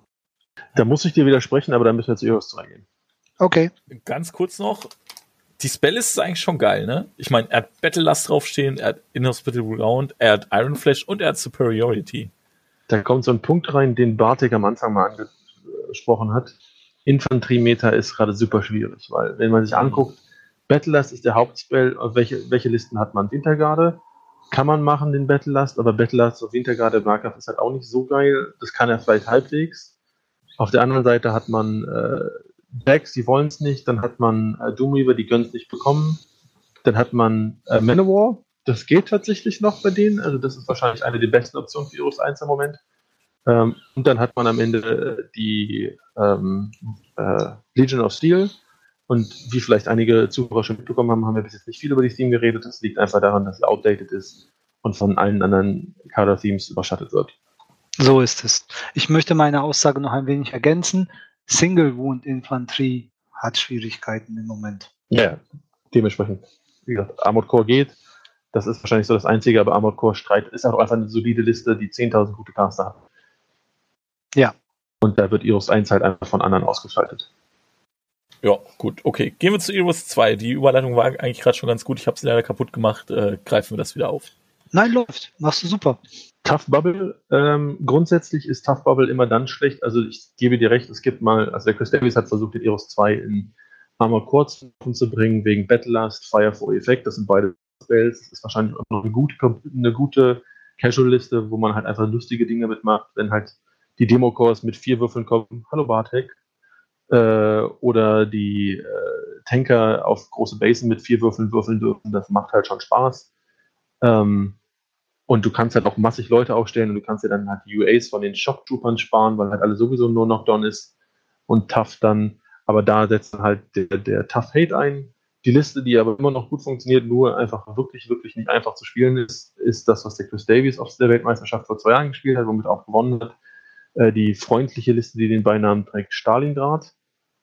Das ist der Iris 2 und den wirft man einfach so viele Wintergrad-Deppen rein, wie es geht. Ich glaube, man kommt auf 50, 60 Typen oder so, ne? Äh, das ist einfach die Aufregungsfrage, wie man das macht. Also die letzte Iter ich habe jetzt letztens die Liste mal gegen den Sami gespielt, der jetzt mittlerweile in Berlin ist. Ähm, und er hat Zahl 2 gespielt und ich hatte, glaube ich, zwei Einheiten Winterguard Infanterie mit jeweils zwei Rockets, drei Einheiten Winterguard, äh, zwei Einheiten Winterguard Rifle Corps mit Rockets, äh, Rocket Pods und das sind dann halt einfach und Alexia 2 und dann hast du halt irgendwie 50 Modelle auf dem Tisch oder sowas in der Richtung. Ähm, die kannst du natürlich auch noch voll pimpen, indem du sagst, okay, ich spiele jetzt hier fünfmal nur Wintergard, äh, siebenmal Wintergard Infanterie und gib ihm. Aber da gibt es halt die unterschiedlichen Grade. Und da ist halt einfach super, wenn du eine No-Tough-Bubble hast, aber No-Tough muss auch noch immer noch genug Attacken mitbringen dafür. Void Archons sind natürlich die Feinde dieser Liste, aber dafür hat man auch ein bisschen Beschuss drin, um die rauszunehmen. Die Liste ist auch immer noch gar nicht schlecht. Also das, das Spiel lief darauf hinaus, dass er mir am Ende den Iros getötet hat, weil ich ein bisschen overcommitted habe. Aber der hat halt auch vorher seine Armee vernichtet. Insofern äh, ist das wohl ein ganz fairer Trade gewesen. Ja, ich glaube, da hat man soweit alles zu gesagt. Teams haben wir schon angesprochen. Äh, der ist bei weitem definitiv kein Jackcaster. Äh, man widerspreche mir da. Er hat zwar Energizer, aber ich glaube nicht, Nein. dass es reicht, um ihn in der Jack-Theme zu spielen. Ein Addendum habe ich noch. Die Jack-Theme spielt man hier trotzdem. Und zwar gibt es die Kayasi-Liste. Die Ach so, stimmt. Zu, ja, stimmt. Das vergesse ich immer, dass das dieselbe Liste ist. Mindestens vor anderthalb Jahren sehr lustig war. Das ist auch wieder eine gute Casual-Liste, einfach weil sie ein bisschen anders aussieht. Hat aber den ganz harten Problem, dass Defense 15 nicht mehr das ist, was es mal war und er ein bisschen langsam ist. Also die Liste allgemein ist ein bisschen langsam, aber die Liste ist immer noch super lustig, die hat super viele Angles und wenn man Lust hat, etwas mehr Casual zu spielen und sich da reinzusetzen, man hat einfach super viele Optionen mit, wo geht Firefall Effect hin, wer kriegt Battle Last wann. Also das ist eine echt spaßige Liste, muss ich sagen. Ich persönlich, ich persönlich bin auch ein Freund davon, Irusk 2 gedanklich mit Doomweavern zu kombinieren. Weil ja, du kannst mit Battlelast nicht um dich schmeißen, aber du willst auch mehr als einmal Battlelast nicht casten. Äh, da kann man irgendwas tüfteln, was Battlelast benutzt, aber Doomreaver, die steady sind, äh, äh, mit den anderen Optionen, die die äh, Wolves of Winter bei Ios 2 noch zusätzlich mitbringt, finde ich interessant. Also wenn es um Casual Game geht und einfach Angriffswinkel oder Lösungen, äh, das bringt das bringt einige Sachen mit. Kann man machen, ist nicht ganz mein Spielziel. Das ist definitiv auch möglich, ja. Ja. Okay, und zum Schluss wie immer finde ich ein sehr cooles Modell. Auch wenn die Definitiv. Bietet unglaublich viele Möglichkeiten, um es mit äh, Bits und äh, Sachen noch zusätzlich zu steigern. Bei mir hatte halt so Husarenflügel auf den Rücken bekommen und ein mittelalterliches Schwert äh, zu der Fahne. Das einfach, der, der gehört auf Metal Cover. Ja, das stimmt definitiv. Äh, ich muss ja kurz sagen, ich würde es extrem feiern, wenn Private Press Eros 3 rausbringt, weil ich weiß nicht, ob ihr es gemacht habt. Bei Bartek kann ich es mir gut vorstellen. Ich habe halt die Acts of War Reihe komplett gelesen. Äh, die ersten beiden wirklich als Bücher erschienen. Bücher fand ich richtig gut. Ähm, Teil 3 kam ja früh im Internet, da war ich von den ersten Teilen gar kein Freund, die fand ich richtig schlecht. Hat am Ende aber dann doch noch Fahrt aufgenommen und ist wieder besser geworden. Und ich finde einfach die Charakterentwicklung, die Eros in dieser Sto ganzen Story Arc hinlegt, finde ich sehr, sehr geil. So im ersten Buch ist er halt wirklich noch so, ja, schon, schon so noch, noch so ein General irgendwo und der da auch so entsprechend rangeht und an und seine Männer achtet, die, die gegnerischen Männer auch bis zum gewissen Grad achtet und auch Striker irgendwo als Gegner zum Beispiel schätzt. Und ähm, aber schon im äh, ersten Buch äh, ist es dann, glaube ich, ja, müsste im ersten sein, müsste mich sehr irren, wenn es erst im zweiten ist. Ich glaube, im ersten ähm, kommt er halt irgendwie mit, mit zehn Kolossen an und mit noch jede Menge Destroyern und äh, hört halt davon, dass in dieser einen Stadt irgendwie, die während des ersten Lalies-Krieges gar nicht großartig zerstört wurde, dass da Striker drin ist, dass da äh, noch irgendein andere innerer Caster oder so drin ist und halt hier die, die, die Maddox. Also zwei oder drei sehr wichtige Personen. Und dann entscheidet er sich einfach, die ganze Stadt äh, in Schutt und Asche zu legen durch ein Hardcore-Bombardement mit dem Haufen Kolosses und Destroyern halt. Und er zerstört wirklich diese ganze Stadt und hat am Ende des Buches dann so sehr Gewissensbisse, dass das Buch quasi äh, ausblendet, wie er sich irgendwie nur noch eine, eine Flasche äh, Uske hinstellt, also im Prinzip Wodka-Äquivalent, äh, die irgendwie komplett leer macht und äh, halt irgendwie so krasse Gewissensbisse hat und sich fragt, was er geworden ist. Und im zweiten Buch ist er dann schon schon quasi darüber hinweg und ist einfach nur noch richtig rücksichtslos und es geht ihm nur noch darum, äh, endlich diesen Sieg einzufahren für seine Kaiserin, weil er ja eigentlich der große General ist, der nie enttäuscht. Und in Teil drei ist er eigentlich nur noch absolut größenwahnsinnig. Also da geht es ihm nur noch darum, äh, möglichst viel Kollateralschaden anzurichten am Ende und so weiter. Und ähm, er fällt dann also jetzt äh, quasi im Nachspiel dann während den Handshot Scrolls auch richtig in Ungnade bei der Kaiserin. Und ich würde es einfach sehr feiern, wenn man diese, diese krasse Charakterentwicklung auch äh, mit einem Modell widerspiegeln würde mit den entsprechenden Regeln. Fände ich cool. Ja, da gilt es einfach abzuwarten, äh, wie die Zukunft von War Machine als Tabletop aussieht, an welcher Stelle sie nochmal ansetzen, um neue Modelle rauszubringen. Da sind äh, jetzt die, die, die, ähm, das Voranbringen von neuen Modellen ist ja jetzt ein bisschen langsamer geworden. Ich bin bei dir. Ich finde, ich finde, dieser Arc ist etwas, was ein drittes Modell verdient hat sowas wie den Desperate Eros 3, äh, was ein sehr geiles Konzept sein könnte, äh, besonders wenn es durch so viel Storytelling eben gestützt ist.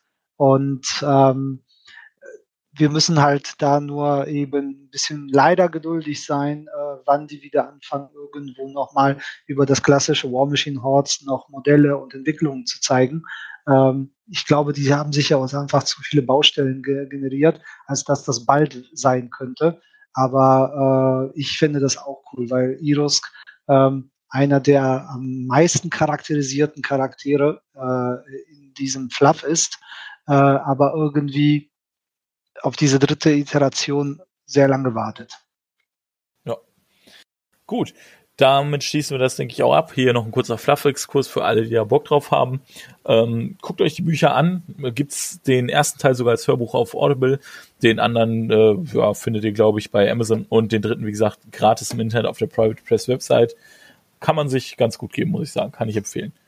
Und der nächste Caster auf unserer Liste ist, äh, ist das dein Lieblingscaster, Bartik? Wahrscheinlich schon, oder? Komm, sag es. Karchev? Ja! ähm, also grundsätzlich äh, ja. Das Konzept ist einfach großartig. Ähm, war es schon immer, auch wenn es nicht kompetitiv war. Ähm, aber ich leide tatsächlich immer noch an diesem Jojo-Effekt von Anfang Mark 3. Ich hatte ernsthaft als, also ich halte mich nicht für einen äh, Top-Spieler. Es muss ich nicht sein. Äh, ich Sascha hat mich mal wundervoll getauft auf 70 Prozent Bartek und äh, das ist es immer noch. 70 Prozent mache ich alles richtig gut und danach geht's abwärts. Das heißt also zwei Spiele auf dem Turnier hintereinander gewinnen, kriege ich auch mit Karchev immer noch hin und dann kriegst du irgendwas, wo du was treffen musst und dann hast du verloren. Karchev ist ähm, einfach so eine Sache, als ich den gesehen habe in dem äh, Escalation-Buch, nein, Moment, im Apotheosis-Buch, äh, ich wusste sofort, okay, ich, äh, äh, ich muss wissen, wann der Release ist. Einfach dieses Gefühl von, äh, egal was ich in der Liste habe, ich bin zu schwer, als dass du mich umbringen kannst. Wundervoll. Äh, und repariert werden und so. Alle, alle Details von dem Konzept von Cardiff waren immer so zum Schmunzeln, zum Schwärmen und dieses ähm, Gefühl von, wenn ich bei dir ankomme, dann bist du erledigt mit diese Liebesgeschichte. Ja, ja. Auch er, er, ist der ältere Part von uns beiden. Ja, also er, er ist, äh, äh, er hat die Seniorität mir oh, gegenüber. Daddy.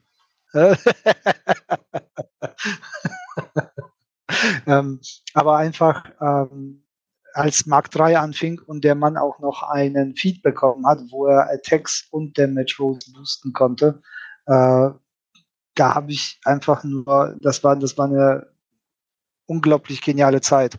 Wenn du mit einem Cardchef, der in Mark 1 und Mark 2 im Grunde dann auch irgendwo auch immer beschmunzelt wurde, einfach Löcher gerissen hast, Listen aufgerieben hast und die dummen Gesichter von den Leuten, die einfach geglotzt haben, wieso sind denn da zehn Berserker oder sowas? Wobei ich sagen muss, ich habe das gar nicht besessen. Ich habe es auch immer noch nicht im Schrank. Äh, ich habe tatsächlich richtig true einfach Charakter-Heavies erstmal gespielt. Und damit habe ich auch turnierweise drei, vier Spiele gewonnen. Und ich glaube, es gibt auch sehr wenig Spieler, die diese Liste besessen haben. Selbst der Chris Davies, der diese Liste erstellt hat und der dafür verantwortlich ist, dass diese Liste genervt worden ist, hat sie nicht besessen. Stimmt, das leiht man sich. Also es ist vernünftiger, sich das mal zusammenzuleihen, absolut wahr. Aber ähm, ich, ich habe mich auch ein bisschen, ich bin auch ein bisschen erwachsen geworden. Ein bisschen. Ähm, also die, das Berserker-Chassis ist natürlich absolut Bier and Bretzel. Ähm, man kann so viele Möglichkeiten anders, also der Marauder. Der Marauder ist einfach das Modell, mit dem du Karte spielen willst. Der, äh, der liefert dann Lösungen, also Jaws of the Wolf, Karchev, Marauder. Dann hast du immer, machst du ganz vielen Leuten immer Kopfschmerzen. Und, und wenn du die Liste nur baust, damit er gegen deine andere Liste spielt, die dann vielleicht Blatt 3 ist. Also, äh, ich kann dazu nur hinzufügen, gäbe es Blatt 3 nicht, würde ich wahrscheinlich immer mit Karte spielen. Äh, ja, das Mann. Das Einzige, was, also ich habe ja Cardchef auch viel davor gespielt, also äh, ich glaube, ich habe ihn letztes Jahr auch zur WTC mitgenommen. Ja, ich glaube, ich habe ihn letztes Jahr zur WTC mitgenommen. Ähm, habe ihn da aber nicht gespielt, weil die Gegner alle gesagt haben, guck mal, hier spielen wir dumm lieber gegen mich. Ähm, der ist einfach sehr solide. Die Sorge hat ihm nochmal massiv geholfen. Der Adjunct war auch nochmal sehr, sehr gut für ihn. Ähm, und das ist einfach eine Kombination. Die Marauder natürlich sind jetzt leider elf Punkte, nicht mehr zehn. Ich habe diese Renaissance, die Karte beschreibt, nicht mitgemacht, weil ich zu diesem Zeitpunkt noch nicht so aktiv gespielt, also da gerade noch am Lernen war. Und äh, der ist Lernen einfach ist super. eh wichtiger. Ja, aber Carlo lernen war ich noch, da war der Cardchef. Ich wollte nicht den Gegner hier die ganzen Heavys vor, vor die Nase setzen. So. Äh, und da ist einfach die Sache, dass äh, der heutzutage immer noch richtig, richtig gut ist. Zu den Maraudern würde ich allerdings sagen, ein oder zwei Devastator wirken bei dem Wunder, weil auch wenn er eine theoretische Threat Range von 13 Zoll hat, ist die praktische Threat Range halt immer, die, die Bewegungsreichweite halt immer noch 8. Das heißt, man muss meiner Erfahrung nach in der zweiten Runde mit dem immer voll rennen und sich in die gegnerische Threat Range reinstellen, weil man sonst über die Zonen verliert. Und da ist halt immer geil, zwei Devastator hinzustellen und zu fragen, ignorierst du die? Super, Richtig. dann hauen sie nächste Runde mit Vieh zu. Ignorierst du die nicht? Ja, viel Spaß dabei, die aufzukriegen. Ich bin, Also- ich bin bei dir. Ja, also auch eigentlich in den meisten äh, Jack-Wand-Listen bei Cador ein oder zwei Devastator für das reine Szenario-Play. Oh, wa- Was ich halt kombiniere mit, okay, du musst die beiden anchargen und die freundlichen Herrschaften im Hintergrund freuen sich dann, dass du bei den Devastator dich aufgehalten hast. Genau, das ist halt genau der Plan. Ähm, ansonsten, man kann den auch in anderen Teams als Jaw spielen, aber das ist halt immer ein bisschen janky. Das fällt dann ja in den Casual-Bereich. Also ich habe gesehen, den zu spielen mit, äh, mit der Legion of Steel, um maximal Countercharge zu haben. Ähm, ich habe ihn gesehen mit der Wintergarde, um maximal protected gegen Beschuss zu sein. Das ist tatsächlich sogar noch die zweitbeste Variante. A, weil du wieder die Sorge mit hast und B, weil du äh, ihn halt noch immuner gegen Beschuss machst und du mit der Wintergarde halt automatisch einige gute Road to War Trigger einbaust. Das ist auch eine sehr gute Variante dafür. Aber Pathfinder Jax ist halt einfach viel zu gut. Ich habe persönlich auch ein paar Experimente gemacht, äh, ihn bei den Wolves of Winter auszuprobieren. Ähm, einfach weil ähm, er selber macht die Arbeit, kriegt dann halt die ganzen Zusatzgeschichten von den äh, Fähigkeiten der Greylords und der Solos. Ähm, kann sich halt hinter einer Wolkenwand verstecken. Also du benutzt im Grunde die, äh, die anderen Modelle in der Liste, um Karchev zu delivern. Und wenn er halt Debuff auf alles bekommt, also allein die Tatsache, dass du in dem Karchev halt die Trefferwahrscheinlichkeiten verbesserst, äh, kann halt gegen einige Gegner richtig, richtig gut funktionieren.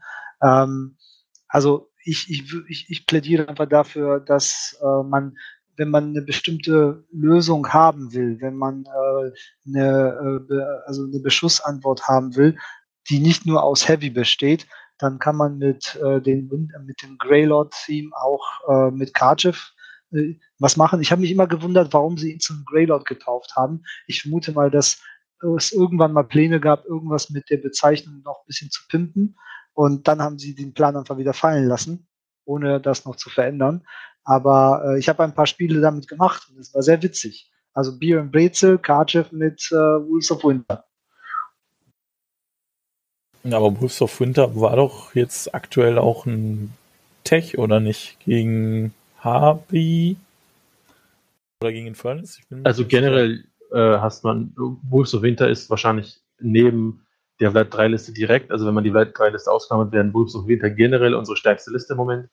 Einfach weil die Liste grundsolide ist und du halt, wie man das doch in Diskussionen merkt, einfach irgendeinen Caster reinslocken kann. Und dann funktioniert das schon irgendwie jedes Mal ein bisschen anders. Ähm, aber ich würde jetzt nicht Karchev in Wolves of Winter gegen die Harvey spielen wollen. Weil dummerweise zählt er immer noch als lebendes Modell. Aber wo, wogegen war das denn Tech? Das haben doch jetzt einige auf den Tisch gestellt, auch wirklich bekannte Spieler. Und ich habe das zum Beispiel auch auf der BTC bei einem Spieler gesehen. Infernals vielleicht? Ich habe es tatsächlich nirgendwo gesehen, muss ich ganz ehrlich sagen. Also ich weiß nicht, wovon. Also Bin mir nicht Karchev mehr sicher. mit Wolves habe ich tatsächlich nicht gesehen. Man schreibe es in die Kommentare, wenn äh, jemand sich erinnert. Ähm, ich weiß, es war irgend, als Tech irgendwo gegen gedacht. Ich bin mir nicht mehr sicher, genau wogegen. wie gesagt, man schreibe es in die Kommentare. Tendenziell, wenn es so eine merkwürdige Liste ist, waren es immer die Polen. ich glaube, es war auch äh, mindestens ein Pole, bei dem ich das gelesen, gesehen habe, wie auch immer. Okay, jetzt haben wir viel zu Das sind die Verrücktesten. Ja, aber die bringen den ganzen Scheiß auch zum Laufen oft, ne? Also, das ist schon, ja. denkt man sich echt manchmal, hui. Krass. Modell finde ich übrigens recht gut. Ja, ich finde das Modell auch recht gut. Ich finde das auch sehr gut gealtert. Erwähnen möchte ich einfach äh, Samirs Kreation äh, äh aus Karchev halt ein äh, Extreme-Modell zu machen. Äh, also da, wenn man da die, wenn man da ein äh, Extreme Juggernaut zu viel hat, kann man aus einem Karchev-Modell unglaubliches Posing machen. Das stimmt, ja. Okay, gut, dann haben wir jetzt auch unseren Karchev-Part hier abgedeckt. Nächster jo. Caster wäre, oh, da werde ich traurig. Ich möchte eine, eine, eine Anekdote zum Besten geben. Und zwar, ähm, MK3 ist gedroppt zu einem Zeitpunkt, als ich gerade mein Fachabitur auf der Berufsschule nachgemacht habe. Und ich kam einen Abend von der Berufsschule heim, gucke ins Internet oder ins Forum oder wie auch immer und sehe, wie einfach die War Machine Welt explodiert, weil Private Press einfach von jetzt auf gleich quasi äh, MK3 gedroppt hatte und ähm, alle waren in Begeisterung, alle waren total gehypt. Äh, Website war schon online und man konnte schon sich die Caster angucken und so weiter und dies und das. Und ähm, ja, dann habe ich mir natürlich den Carlo Caster angeguckt, weil zu dem Zeitpunkt habe ich ja Carlo gespielt und dachte so, mh, hm, ernsthaft? Gucke mir die andere Caster an, denke mir, ja, geil, so die Tannis, die damals arg als Mini-Dinger gefeiert wurde, auch ganz kurz am Anfang von MK3 teilweise Auftritte hatte, bevor Themes und so kamen. Vielleicht jetzt wiederkommt, äh, wird man sehen. Ansonsten nie so richtig Durchbruch geschafft hat. Aber damals dachte ich mir, oh, geiler Caster. Dann die Krüster, wo du dachtest, ja, langweilig, aber sicher spielbar. Und so ging's halt äh, auch mit vielen anderen Metalbox-Castern da, auch die Maddox, dachte ich mir, boah, krass, Zückner kann auf einmal hart zuschlagen.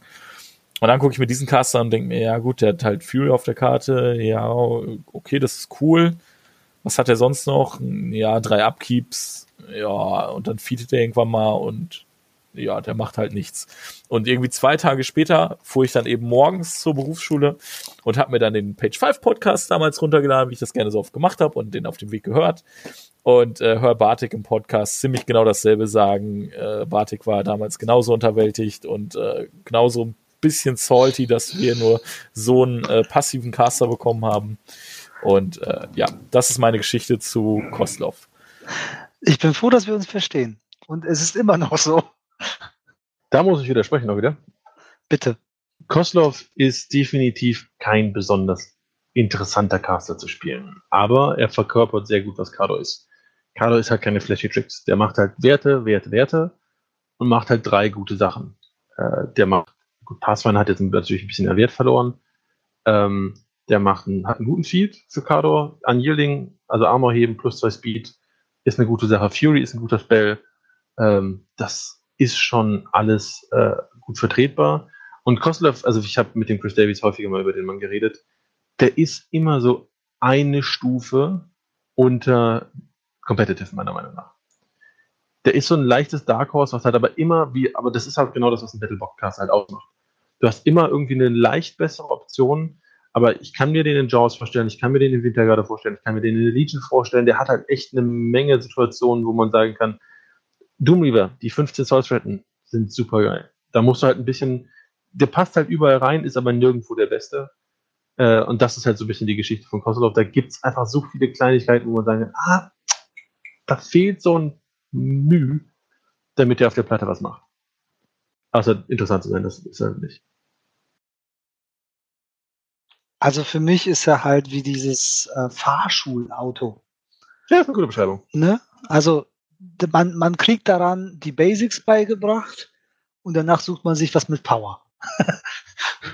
also ich, ich bin bei dir, dass ihm einfach irgendwas fehlt. Ich ich komme halt. Ich weiß gar nicht, ob ihm irgendwas fehlt, weil es halt der Battlebox-Caster ist. Also ich komme halt aus einer Zeit, wo du mit Kador äh, der Battlebox Sorsha 1 drin hattest. Und da, da, da ist der selbst dieser Kontrast ist so bretthart. Und ähm, ja, ich habe das, ich, ich habe ganz subjektiv einfach das gleiche Problem mit ihm wie mit Serkova 1. Also es gibt, es gibt eine Toolbox, es gibt, es gibt Lösungen für manche Dinge, aber irgendwie passiert in meinem Kopf, wenn ich diesen Caster überlege, einfach nicht so viel, dass ich ihn auf ein Turnier mitnehmen möchte.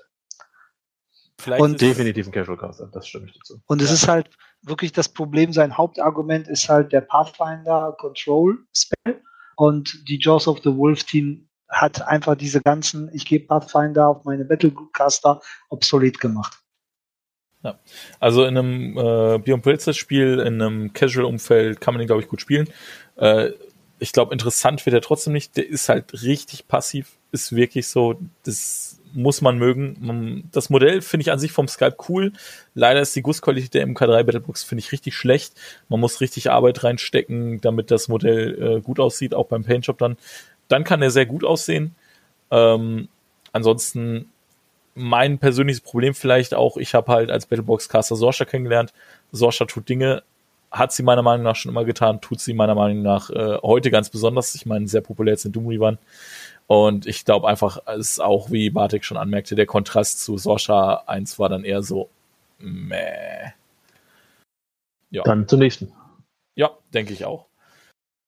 So, ähm. Malakow 2. Malakow 2, genau. Da habe ich letztens erst das Vergnügen gehabt, mit dem Norbert in, äh, in den Niederlanden ein Spiel zu erleben. Da habe ich dann in eine Malakow 2 Jack Wand einen Madrak 2 reingedroppt. Und ich habe es nicht geschafft zu gewinnen. Äh, ich habe innerlich so, ich habe mich gefreut für meinen Freund Norbert Brunhuber, dass er äh, gewonnen hat auf dem Turnier und dass es äh, weiterging mit Malakow 2. Aber äh, strategisch saß ich da und dachte nur, ah, der Typ ist so furchtbar. Warum hat er mich besiegt? Also er hat mich halt mit dem Feed geschlagen weil ich tatsächlich dann doch versucht habe, seine Jacks in seiner Feedrunde zu verprügeln mit Blood Fury und die Würfel hätten halt maximal in meinen Favor fallen müssen. Äh, es gibt immer noch Momente, wo ich erwarte, dass das passiert außerhalb von Kalandra, aber äh, in dem Moment hat es halt nicht geklappt und äh, Malakow hat funktioniert. Und als Jack Wandcaster mit Jaws of the Wolf ist er halt eine sehr interessante, lustige Option. Ich glaube, der kann sogar Turnierspiele machen. Äh, als Beyond Caster ist er, glaube ich, Top-Tier. Also wirklich, um, um diesen Spaß zu haben, das Motto, hey, du hast mir wehgetan, ich gehe weg. Also das macht Spaß. Ich glaube, da kann man Bartek zustimmen. Also ich bin ein bisschen salty, weil ich fand Malakoff cool und interessant, aber habe nie wirklich den richtigen Zugang gefunden. Und der wird jetzt halt wahrscheinlich den wirst. Also ich bin der Meinung, dass die Inferno-Spieler den über kurz oder lange sehr viel spielen werden, also auch eher als die Fiora 3, weil er einfach andere Probleme, Fragen beantwortet und einfach Deceleration auf einer Jackwand mit dem auch nochmal viel, viel cooler ist. Ähm, aber hallo. Ich bin der sehr, hat halt ich bin sehr froh, dass du das von selber schon ansprichst, weil ich wollte es tatsächlich anschneiden, ob du dir mal ein, zwei Gedanken zu ihm in den Funnels gemacht hast. Meine Hab Frau ich. hat sich nämlich, weil die, äh, weil sie die böse Disney-Prinzessin bei den Funnels, die Regner, findet meine Frau halt total cool vom Modell und hat die gekauft und deswegen habe ich den hier liegen und deswegen habe ich mal so ein bisschen rumgebaut und dachte mir, ah, vielleicht das wären dazu ein paar coole Ideen. Also die Sache ist halt, man muss halt überlegen, was man damit will. Ähm, Malakoff hat keinen Damage-Buff auf der Karte. Da muss man halt immer schon gucken, was man macht. Der hat nicht das riesige Fokus, den man aufteilen kann. Ähm, der hat ein paar Sachen, die sich halt von alleine schreiben. Also der hat Open Fire dazu bekommen in irgendeinem CRD. Da steht halt drauf, bitte nimm einen Victor mit. Und das sollte man auch, glaube ich, zu vier, vielen Prozenten so tun. Äh, der hat äh, gleichzeitig aber Battle Plans, das heißt, er will auch schon ein bisschen Infanterie dabei haben. Ähm, und ansonsten hat er einfach vor allen Dingen Tricks. Und diese Tricks sind halt nicht offensichtlich. Ich glaube, den muss man ein paar Mal spielen, um den auch selber für sich selber so, so zu sehen, was er so wirklich kann. Ähm, Infernals hat halt den großen Vorteil, dass man da gerade das Fokus bekommt und die Regner gibt halt plus zwei Armor gegen Beschuss. Und das ist halt gerade für Infernals ein wichtiges Thema, dass du den halt in bestimmte Listen reinspielen kannst und sagen, guck mal hier, du machst mir nichts. Ich habe hier ein Feed, da kannst du gerne rein eskalieren, wenn du möchtest, aber da weiche ich dann halt aus. Und gegen Schuss stehe ich auch super. Und das heißt, da wo die Infernos normalerweise Probleme haben, dass sie halt sehr, sehr zerbrechlich sind, bietet der Malakoff halt, guck mal hier, ich, ich stelle dir halt super, eine super schwer zu handelnde Armee hin. Hast du da wirklich mal eine Liste gebaut, gerade wo du sagst, eine Jackwand und dann einfach vom Deceleration profitieren? Nee, ich kenne zwei. Also ich, es gibt zwei Varianten, die ich kenne. Es gibt halt einmal Escort und Deceleration und dann halt einfach ein Victor und vier Marauder, Sorsha 0 einpacken und einen Coldun Lord und gib ihm. das ist halt sehr selbstbauend eigentlich. Da Und es halt klingt extrem witzig. Genau, du hast halt die Marauder vorne, du kannst halt noch einen Yuri mit, also genau habe ich mir nicht durch, durchkalkuliert, muss ich ganz ehrlich sagen. Ja. Ähm, die zweite Variante ist äh, halt weniger auf die Battlegroup zu setzen und dann nimmst du halt eher Demo-Cores und Howler mit. Äh, dann hast du halt jede Menge 8-Hit-Point-Dudes, die halt alle ausweichen, die gerade Demo-Corps sind mit dem halt auch massig gut. Weil du haust den ein, der verteilt an den Schaden und bewegt sich dann und ist dann aus dem Weg und die haben halt noch Knockdown und die Howler sind auch super gut mit ihm und beide überleben ein bisschen besser. Und das ist halt einfach eine sehr gute Kombination. Der nimmt auch gerne mal einen Kodiak mit, um halt ein bisschen Wolkenwand zu machen. Also der hat da schon einfach, das ist halt das Problem. Ich habe ihn selber noch nicht, nicht genug ausprobiert. Ähm, und der hat halt einfach einen riesigen Beutel an Tricks dabei, wo man sich einfach mal hinsetzen muss und den den muss man tatsächlich, glaube ich, mal ein paar Mal auf die Platte stellen, um zu sehen, okay, was funktioniert gut mit ihm und was funktioniert so gar nicht. Also der ist, der ist als, Option, als Möglichkeit ist er halt äh, sehr anspruchsvoll. Also ich glaube, ja. Leute, Leute, die halt das äh, WTC-Niveau haben, können aus dem sehr viel rausholen. Aber äh, für ähm, Cador ist halt einfach mal so die Fraktion, die auch den entspannten No-Brainer bedienen will. Also du willst einfach Sachen hinstellen und der Gegner soll nachdenken. Und du guckst währenddessen, also ja, doch, vom Konzept her, also selten. Muss ich Patrick selten, recht geben, ja. Ich beschreibe das immer besser als klassische Strategie. Cador, ja, das, das, äh, weil ich mag diesen Ruf halt nicht, ist eine Easy-to-Play-Fraktion, weil das, nee, das, halt das, das, ja, aber das, das kommt, ist, das kommt mit diesem Fraktion, mit dem Reaktionieren ganz oft. Du musst halt, eigentlich darfst du nicht auf deinen Gegner reagieren, du musst den Gegner antizipieren. Äh, das meine ich halt mit der klassischen Strategie. Da kommen wir mhm. später noch zu, wenn wir bei Sorsha 3 sind. Das war halt für mich auf den Solo Masters damals ein krasses Klickerlebnis oder auch auf der WTC, also auf dem Trainingslager davor.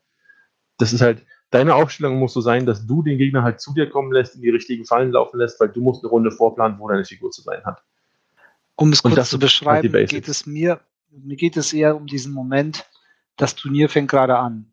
Es ist 9 Uhr morgens, du hast noch keinen Kaffee gehabt, du hast sehr wenig geschlafen die Nacht davor, du hast vielleicht zu viel getrunken und äh, du musst jetzt eine Liste hinstellen, die einer, äh, die, die funktioniert, ohne dass du in der Lage bist, die nächsten drei Züge vorauszuplanen, die das übersteht. Und da bietet Kador halt viele andere Möglichkeiten an, die Malakoff äh, Malakoff ist nicht die Art von Caster. Ne? Also der Ka Malakoff ist äh, recht. jemand für geschickte Leute, für genau das tun, was das Sven gerade beschrieben hat. Also Hakewitsch war immer meine erste Rundenoption, weil ich einfach drei, vier Devastator mit Hakewitsch einfach nur extrem weit nach vorne geschickt habe. Amo 26 musste aufgemacht werden bis 10 Uhr. Wenn der Gegner das nicht geschafft hatte, hatte ich einen Kaffee in Tuss, sehr, äh, sehr viel Knoppers und äh, vielleicht noch ein Butterbrot. Und dann konnte ich spielen. Die Hakewitsch-Taktik war, der Gegner klockt sich, weil er zu viel würfeln muss, um deine Jacks kaputt zu machen. Auch das. Aber es ist die, die 9 Uhr Strategie ist sehr wichtig. Ja, ähm, wir tauchen da jetzt sehr in, in allgemeine Strategien und ein allgemeines Playstyle, was auch immer ab. Das finde ich passt besser in Teil 3, sollten wir da hier nochmal ansteigen. Um nochmal kurz auf Hakewitsch, äh, Hakewitsch sage ich schon, ähm, auf Malakov, Malakov zurückzukommen. Genau, danke. Ähm, wie wir schon sagten, ich glaube, der ist für Kano-Verhältnisse ein recht unkonventioneller Caster. Ich finde, der ist jetzt, wenn, wenn man nur das Kit sehen würde, nicht weiß, zu welcher Fraktion der Caster gehört, würde man vielleicht gar nicht mal unbedingt denken, dass der ein Kano-Caster ist. Ähm, weil er eben einfach Dinge tut, die jetzt, ja, eben einfach unkonventionell sind, Kador. Ich bin auch über den Salt, nicht über das, was er kann. Ich glaube auch, man kann da was rausholen. Und äh, wie gesagt, an alle Kado-Spieler draußen, die einfach ein bisschen Varianz wollen, kauft euch einfach nur Regner, das Solo von Infernals, äh, definiert im War Room eure Armee als Infernal, klickt nur Regner rein, äh, ihn und äh, halt die Dinge, die ich Sven unter anderem gerade aufgezählt hat und äh, habt einfach Spaß als Kado Zugriff auf Distillation zu haben auf einmal. Ähm, ich bin salty, weil damals kamen dann die, die erwachsenen Junos quasi raus, die Juno-Caster, die jetzt zu äh, vollwertigen Warcastern gemacht wurden. Und ich finde einfach, sein Modell ist das schlechteste von allen. Absolut ja, ja. statisch das, als Modell. Ja. Du kannst es nicht mehr richtig umbauen. Ja. Also selbst wenn man die, die Hordes Journeyman mit einberechnet, ähm, finde ich immer noch, ist von War Machine und Hordes einbegriffen eher von den Junior-Castern, die zu vollwertigen Castern wurden, der schlechteste Skype, eben weil du sagst, also du kannst nicht mal was umbauen, weil das Modell dermaßen statisch ist. Also ich weiß halt echt nicht, was, was sich der Skyplayer gedacht hat. Finde ich schade, weil man hätte halt echt was rausholen können, wenn man sich mal sein Artwork anguckt. Allein der Gesichtsausdruck, den er hat, das ist halt so viel cooler. Oder wenn man halt wirklich mehr in, in Richtung seines Ursprungs-Skype gegangen wäre, weil selbst den finde ich besser, weil er ist ja halt echt auch von der Story her dieser geleckte Aristokrat und ich glaube, das hat man da äh, bei dem bei der Zweier-Variante ein bisschen zu sehr äh, dem Ausdruck verleihen wollen, indem er wirklich so stockstarr da steht. Äh, das ist halt, das ist einfach eine doofe Pose für ein Modell. Ich kann dir genau erklären, was das ist, was dieses Modell darstellt. Vlad 1 hatte in Mark 1 ein Spell, der wirklich so quasi übersetzt Fehlung bedeutete. Und Malakow ist wahrscheinlich während seiner Ausbildung von Vlad so oft mit diesem Spell malträtiert worden. ja, es würde mich nicht wundern. Okay, äh, ich glaube, das ist auch tatsächlich ein guter Punkt, um Part 1 hier zu cutten. Wir haben einen großen Teil der Caster schon beleuchtet, nicht ganz die Hälfte, aber dafür auch schon alle ähm, äh, Cross-Faction-Caster. Auf äh, Zerkov 1 und 2 kommen wir natürlich später nochmal zu sprechen, ähm, wenn die halt an sich dran sind und dann auch noch über andere Themes, wo die spielen können, besonders bei Zerkova 2, weil Flames ist halt keine valide Theme für sie, definitiv nicht, außer man hat Bock auf diese Meme-Liste. Ähm, von daher würde ich mal sagen, wir beenden hier Teil 1. Ich danke allen, die uns zugehört haben und ich hoffe, wir hören uns alle wieder für Teil 2. Bis dann.